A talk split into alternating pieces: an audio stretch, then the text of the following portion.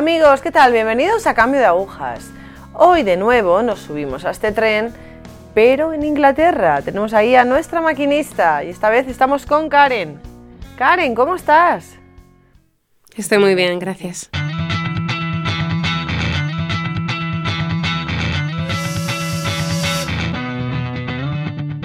¿Naciste en una familia católica?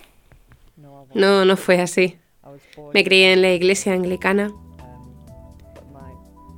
Mi familia era practicante. Mi abuelo era el dirigente de la clase de estudios bíblicos e iba a su iglesia los domingos cuatro veces.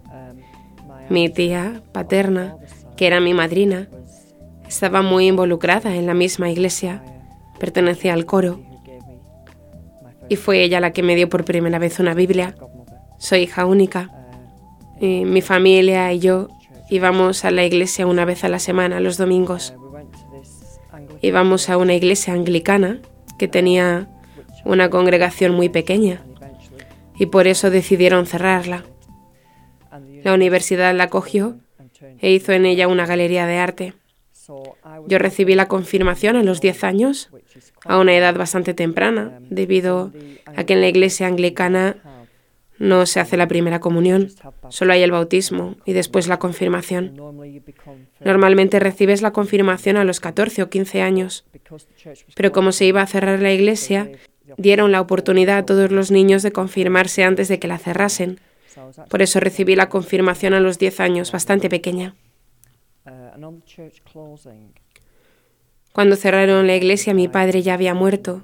Murió cuando yo tenía siete años. Solo quedábamos mi madre y yo, y nos dijeron que la iglesia a la que teníamos que ir era la que estaba en el centro del pueblo. El resto de personas no asistían a aquella iglesia, solo mi madre y yo y otra mujer asistíamos a la iglesia que nos indicaron. No teníamos coche y por aquel entonces era difícil coger el bus los domingos. Por lo tanto, tenía, tenía que ser una iglesia a la cual se pudiese llegar caminando. Así que fuimos a la iglesia que nos habían dicho y resultó ser una iglesia anglo-católica. Eh, has dicho anglo-católica. ¿Qué diferencia hay entre la anglo-católica y la anglicana o la protestante? Hay diferencias. La iglesia anglo-católica empezó cuando Enrique VIII tomó la decisión de divorciarse por Ana Bolena. Pidió permiso a Roma para divorciarse y Roma contestó que no podía hacerlo. Entonces creó su propia iglesia y se hizo cabeza de su propia iglesia. Aunque hizo esto, no se cambió nada de la liturgia y se seguía creyendo en la fe católica la transubstanciación y cosas así. La única cosa que hizo fue hacerse cabeza de su propia iglesia para poder divorciarse de Catalina de Aragón y casarse con Ana Bolena. Por lo tanto, la iglesia anglicana es lo mismo. El protestantismo entró con su hija, la reina Isabel I. Ella era protestante y esa tendencia vino de, no estoy muy segura, de Alemania y de esa zona. Fue Martín Lutero quien lo trajo. Y ella se hizo protestante y entonces ella introdujo cambios en la iglesia cuando era reina, aunque su hermana María seguía siendo católica. Con el paso de los años surgieron muchas ramificaciones, porque cuando a la gente no le gustaba algo, pensaban, bueno, no nos gusta, así que vamos a cambiarlo y a hacer nuestra propia iglesia. Y hay miles y miles de denominaciones, muchas de ellas en Inglaterra. Entras en una iglesia y es completamente diferente de otra. No puedes entrar en una iglesia anglicana en Inglaterra y tener la misma celebración. Todos están haciendo algo diferente, pero la Iglesia anglo-católica se ha mantenido igual desde los tiempos de Enrique VIII. Parece católica. Hace todos los ritos católicos. Tienen sagrario, vela del Santísimo, devoción a la Virgen, a los santos. Tienen confesionario, aunque en la iglesia de mi madre nadie usaba el confesionario, pero está ahí. Por lo tanto, parece una iglesia católica. pero no lo es. Está dirigida por el arzobispo de Canterbury y un sínodo de personas. No depende del Santo Padre. ¿Y cuál fue tu impresión cuando acudes con tu madre a esta iglesia anglo-católica? Nos asombró lo que vimos. No tenía nada que ver con lo que estábamos acostumbradas.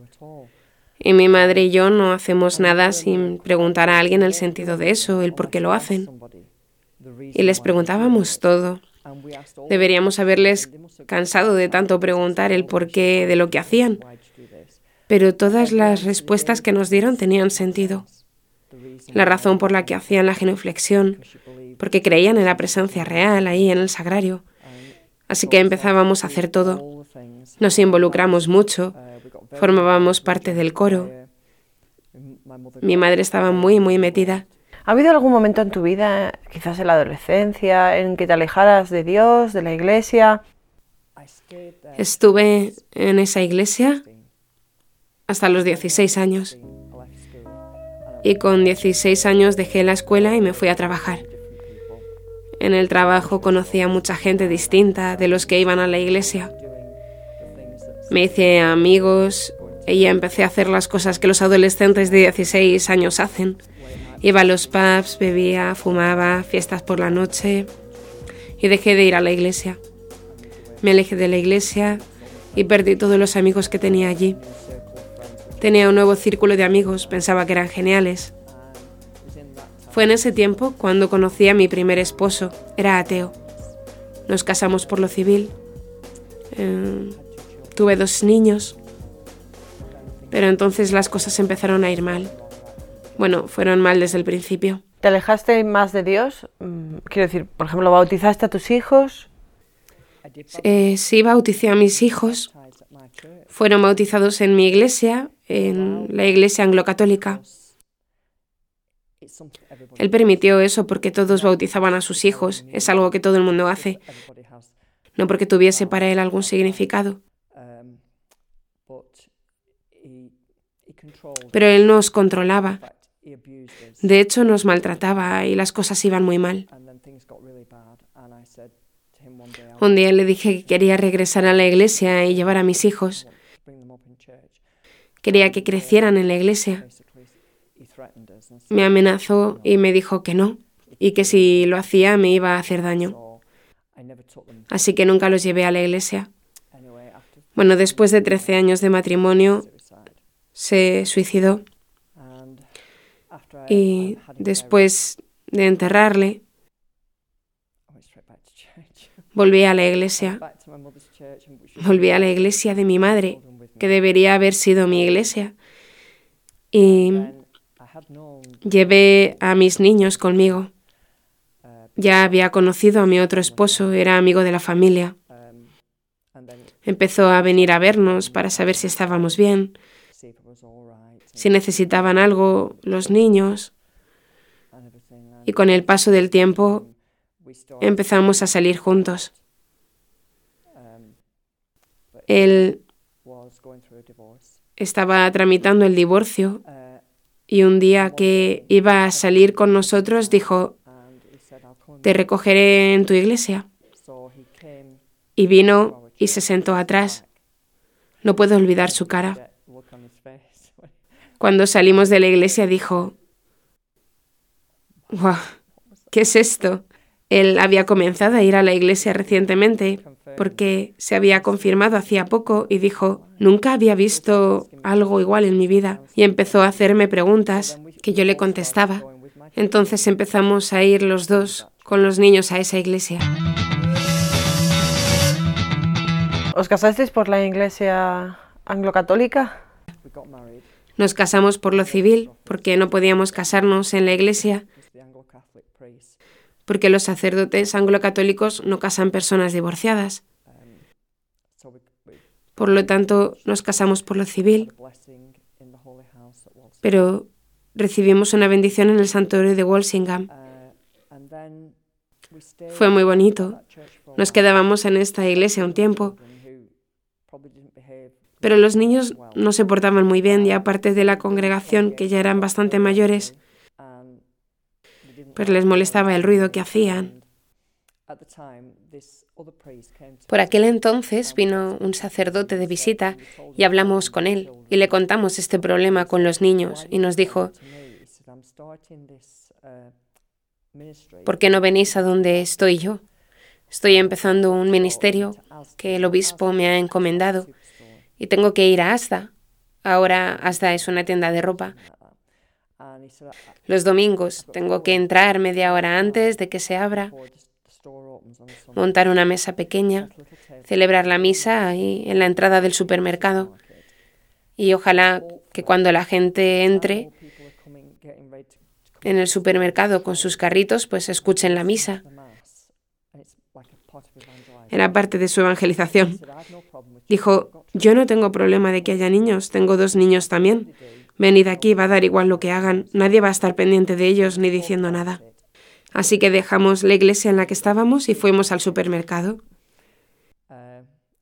Y estaba bien en el sentido de que los niños podían dar vueltas en el suelo y jugar con las ceras de colores y nadie se molestaba. La gente de atrás que estaban con sus carritos hablaban y no hacían ni caso de la misa.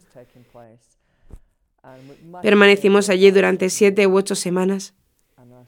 Entonces le dije a mi esposo, esto no vale. Estoy alabando a Dios solo con los labios. Digo lo que hay que decir y es cierto que los niños hacen lo que quieren. Voy a misa y recibo la comunión, pero no estoy sacando nada de esto, estoy vacía. Esto no puede ser. ¿Esto era la iglesia alta o la baja? Era en la iglesia alta. Era un sacerdote de la iglesia alta. Después, un día que fuimos a la catedral, conocimos a otro sacerdote que trabajaba en uno de los barrios donde vivíamos y me dijo, tengo una iglesia. Si queréis podéis venir a mi iglesia a verme. Puedes venir cuando quieras. Le pregunté a mi esposo si íbamos a verle a su iglesia y le fuimos a visitar. Era un sacerdote anglo-católico en una iglesia anglicana baja. Estuvimos allí y le queríamos mucho. Y Ted se involucró muchísimo en esa iglesia. A lo mejor, como él estaba intentando cambiar la iglesia a una anglo-católica, descubrió en Ted a alguien que pensaba como él. Y Ted era parte del consejo y muchas cosas más. Pero después las cosas se liaron mucho porque el sacerdote estaba intentando cambiar la iglesia, pero los miembros de la iglesia no eran anglo-católicos y no admitían todos estos cambios como querer poner una estatua de la Virgen y otro tipo de cosas. Ted volvía de las reuniones del consejo diciendo, Karen, no lo aceptan. Y siempre había muchas discusiones y era mucho trabajo. Entonces nos fuimos de vacaciones a Tenby Wells Fuimos de camping y decidimos buscar una iglesia donde ir los domingos por la mañana. Fuimos buscando y en aquel entonces todas las iglesias anglicanas en esa zona tenían mujeres sacerdotes. Y le dije a Ted, esto no puede ser, no puedo ir ahí, no puedo ir donde un sacerdote sea mujer. ¿Qué pasó? ¿Encontrasteis? ¿Qué hicisteis? Le dije a Ted, esto no puede ser. Vamos a ver si podemos encontrar una iglesia romana. Por fin encontramos una iglesia muy pequeña, el Sagrado Corazón. Y le dije a Ted, vamos a tener que llamar a la puerta del sacerdote y contarle nuestra situación y decirle quiénes somos para que ya nos conozca cuando el domingo aparezcamos aquí. Llamé a la puerta y salió un sacerdote con ojos azules claros, muy amable, tenía 84 años. Era el padre Philip Garrett. Le expliqué la situación y me dijo, entrad. Y habló con nosotros una hora y nos dijo, claro que tenéis que venir, pero entenderéis que no puedo daros la comunión, solo os puedo dar una bendición. Y le dije, eso no es ningún problema, padre. Así que el domingo fuimos y estuvimos en una misa muy bonita y recibimos una bonita bendición. Antes de irnos me dijo, por favor, prométeme que vendréis otra vez a verme antes de regresar a casa. Y le dije, sí, te lo prometo. Volvimos al sitio del camping y el día antes de irnos a casa le dije a Ted que teníamos que volver. Y volvimos y llamamos a su puerta otra vez y nos acogió de nuevo. Después de un tiempo le dije que teníamos que irnos porque ya deberíamos hacer las maletas para salir por la mañana al día siguiente. Fuimos afuera y cuando ya estábamos metidos en el coche, vino a la puerta del copiloto, donde estaba yo, y me cogió del brazo. Incluso ahora puedo verlo y me dijo, Karen, ¿te puedo hacer una pregunta antes de que te vayas? Y le dije, sí, padre, ¿qué quieres preguntarme? Y contestó, he escuchado tu historia. ¿Por qué no te has hecho miembro de la única iglesia verdadera? Y le miré a los ojos claros y no le podía contestar. Y le dije, bueno, voy a pensarlo. Gracias, Padre. Durante el camino a casa la pregunta daba vueltas en mi cabeza. ¿Por qué no hacernos miembros de la única Iglesia católica? Y cuando volvimos le dije a Ted, todavía no puedo contestar a esa pregunta. Si tu iglesia era tan parecida a la Iglesia católica romana, ¿por qué dudabas tanto? Quizás no creías que Jesús estaba en esa iglesia. No, no fue por eso. Creo que era por toda esa disensión que había con el tema de las mujeres sacerdotes y cosas así. Me estaba empezando a cuestionar sobre quién tenía la autoridad.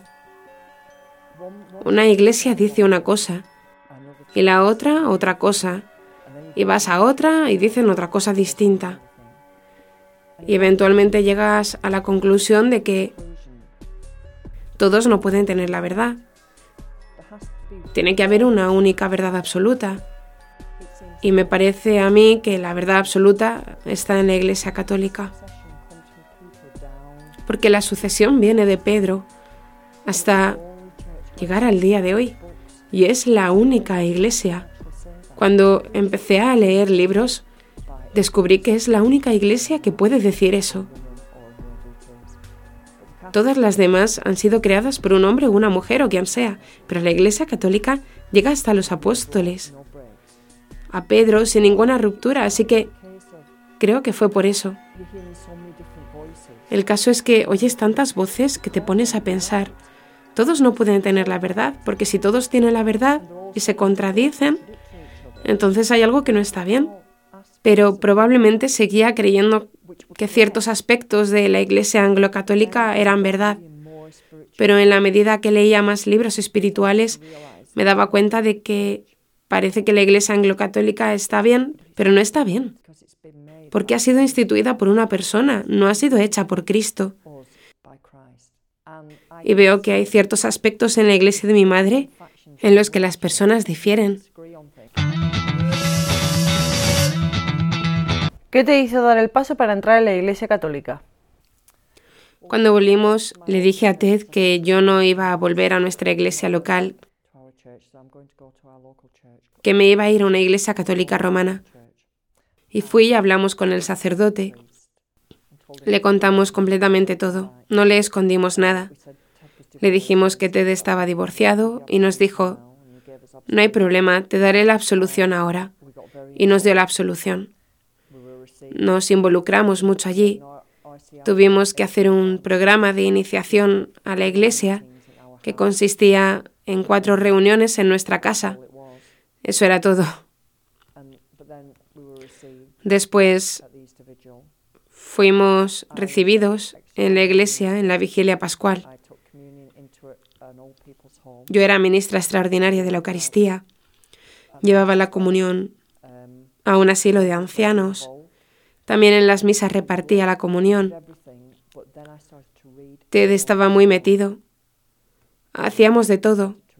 Pero empecé a leer más y más.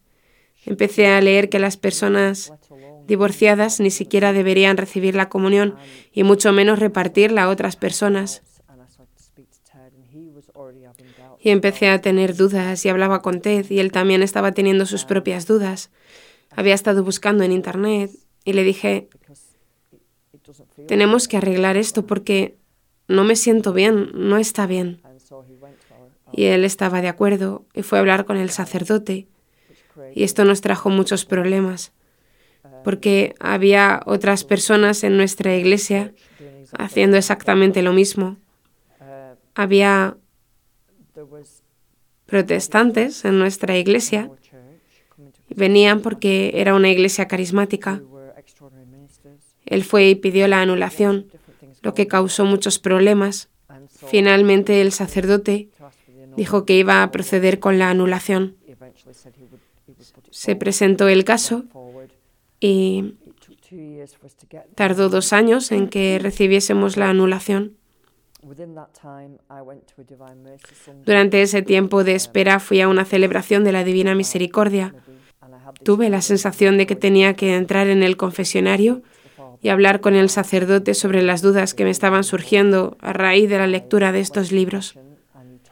Y fui a confesarme y me dijo que no deberíamos recibir la comunión y que por favor no dejara la iglesia.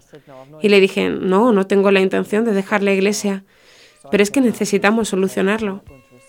Así que al salir le dije a Ted que no iba a volver a recibir la comunión porque no estaba bien y que no debíamos hacerlo. Lo investigamos y decidimos los dos que ya no íbamos a recibir la comunión y eso causó problemas en la iglesia. De repente la gente que solía recibirla dejaron de hacerlo y nos preguntaban por qué ya no la recibíamos. ¿Era lo correcto? Tenía que seguir haciéndolo. Yo sabía que era lo correcto, pero es muy difícil cuando te encuentras en una situación en la que otros ven las cosas de forma diferente a la tuya y no la recibimos de nuevo hasta que conseguimos la anulación y nos casamos. ¿Cómo fue esa experiencia? ¿Cómo la recuerdas? Fue maravilloso. Habíamos tardado tanto tiempo, dos años, para conseguir la anulación, porque hubo complicaciones. Pero cuando por fin la obtuvimos fue asombroso.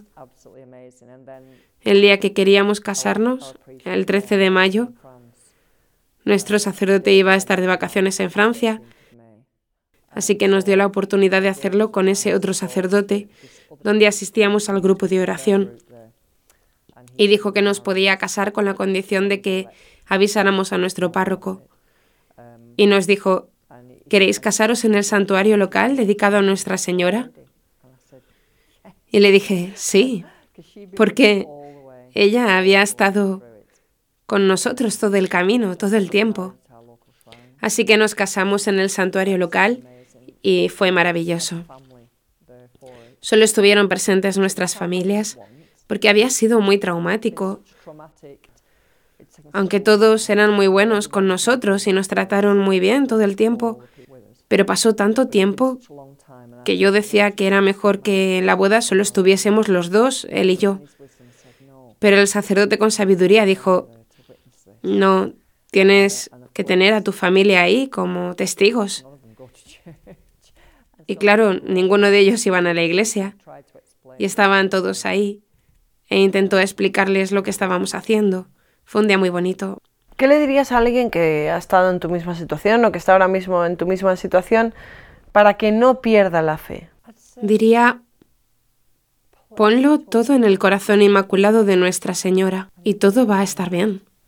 No pierdas la esperanza en Dios porque Dios se está acercando, porque Dios nos quiere a todos e intenta llevarnos a Él. Y a lo mejor es difícil el proceso, pero al final merece la pena. Al final sabes que estás bien con Dios. Y eso es importante, estar bien con Dios. Karen, muchísimas gracias por estar hoy aquí con nosotros y por dar testimonio de tu vida. Gracias. Gracias a ti. Ponerlo todo en el corazón inmaculado de Nuestra Señora o la fe católica es la única verdad absoluta. No desviarnos del camino, no tirar la toalla. Bueno, tenemos aquí otro testimonio que nos indica un poco cómo seguir ese camino. Que sí, que tiene baches, que sí, que también tiene piedras, incluso puentes rotos. Pero no desviarnos. Confiad, confiad. Gracias.